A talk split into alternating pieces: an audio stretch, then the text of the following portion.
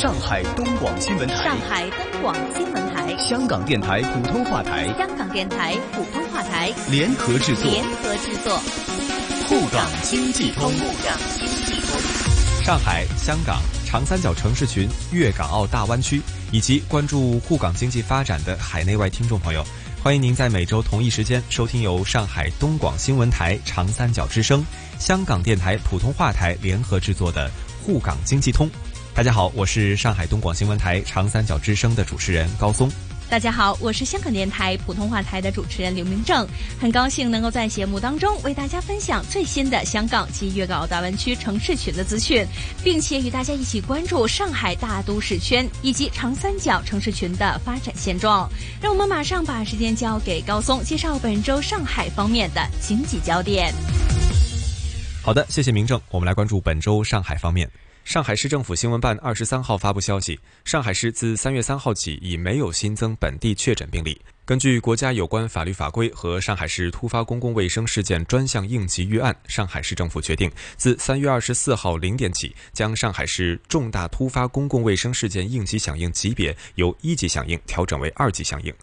上海市将继续高度重视疫情防控工作，特别是以严防境外疫情输入为重点，更加扎实有效做好口岸防控和社区防控，进一步巩固疫情防控成效，统筹推进疫情防控和社会经济发展。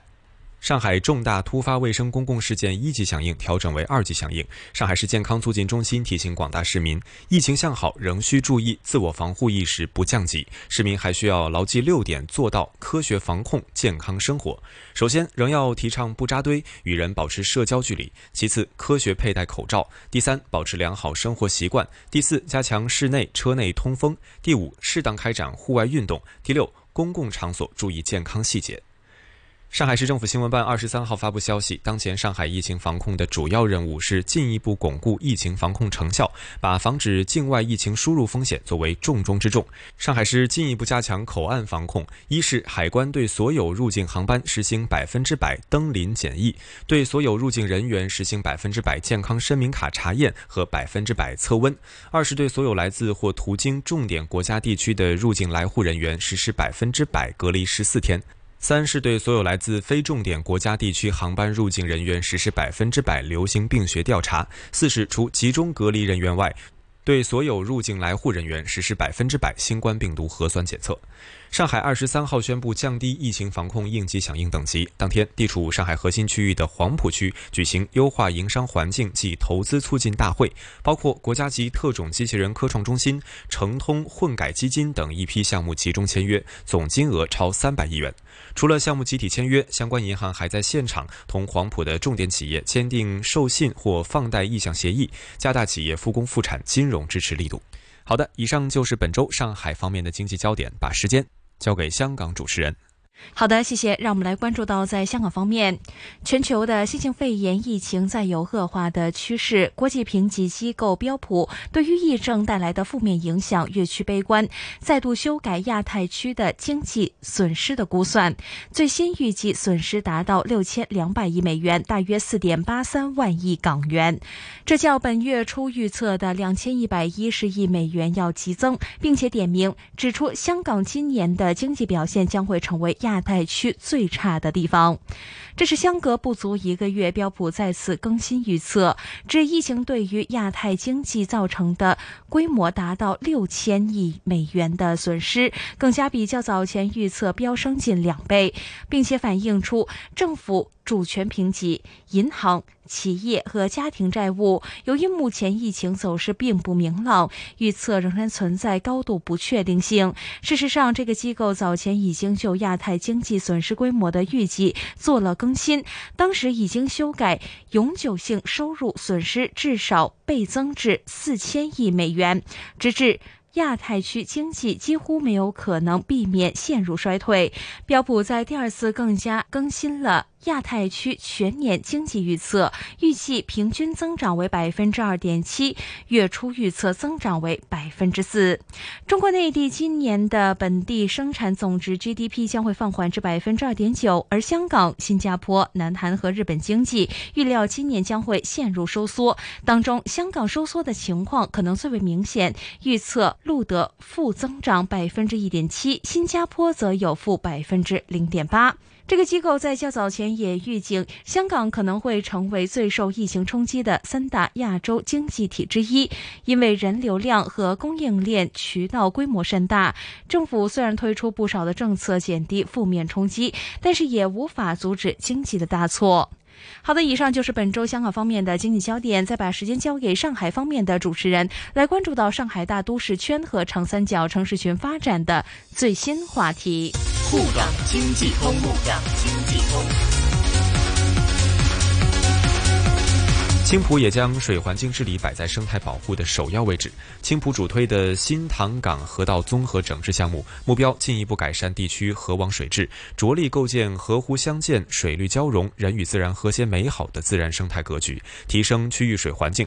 吴江则主要针对人工养殖的池塘进行生态化改造和退渔还田。据了解，吴江将投入六千万元对汾湖高新区、七都镇等地的养殖池塘进行治理，促进乡村生态环境改善、自然生态功能提升。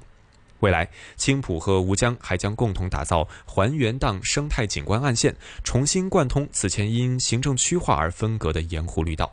与打通断头路需提前统筹规划不同，徐学良觉得。虽然三地的区域水环境项目都有各自的侧重点和特色，但是在整体的理念上是一以贯之的，能为未来更大范围和更高层次的生态联保共治、设施一体化共享提供基础条件。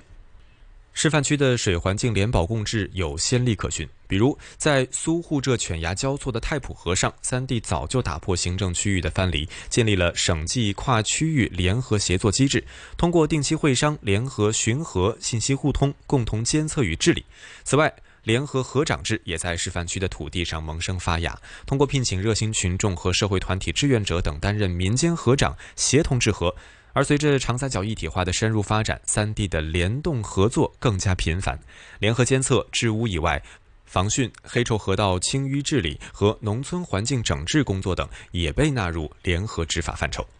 未来，示范区要对标建设世界级生态湖区，建设以水为脉、蓝绿交织、林田共生、水城融合的自然生态格局。这离不开协同治理和跨界联保。只有三地以水为脉，共同保护水生态，提升水品质，做好水文章，才能打造更浓郁的生态绿色底色，从而让不断凸显的江南水乡韵味成为金山银山的转化通道。好风景才真正孕育新经济。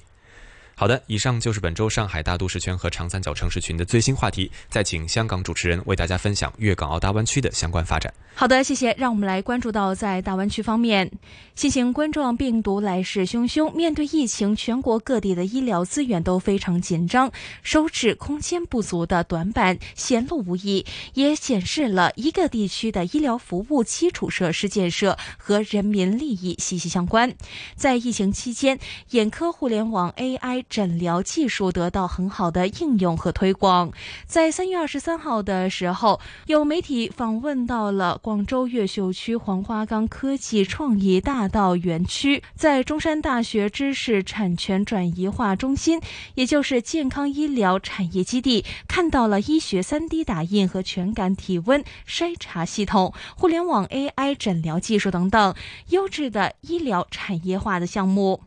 据消息指出，在近年来，广州市在全市医疗资源最为集中的越秀区启动了广州健康医疗中心项目，聚焦生物医疗、人工智能等战略性新兴产业，升级改造。医疗机构加大医疗科研技术的投入，引进了健康产业龙头企业，是广州发展新的动力源和增长极，也是广州市推动大湾区健康产业和医疗资源深度融合发展的核心承载区。好的，以上就是有关粤港澳大湾区城市群发展的最新分享。我是香港电台普通话台的刘明正，再次请出上海东广新闻台的主持人。谢谢明正，也谢谢大家。每周同一时间，在香港电台普通话台易线金融网节目和上海东广新闻台长三角之声中国城市群栏目共同关注沪港两地经济交流。我们下期节目再见，下周见。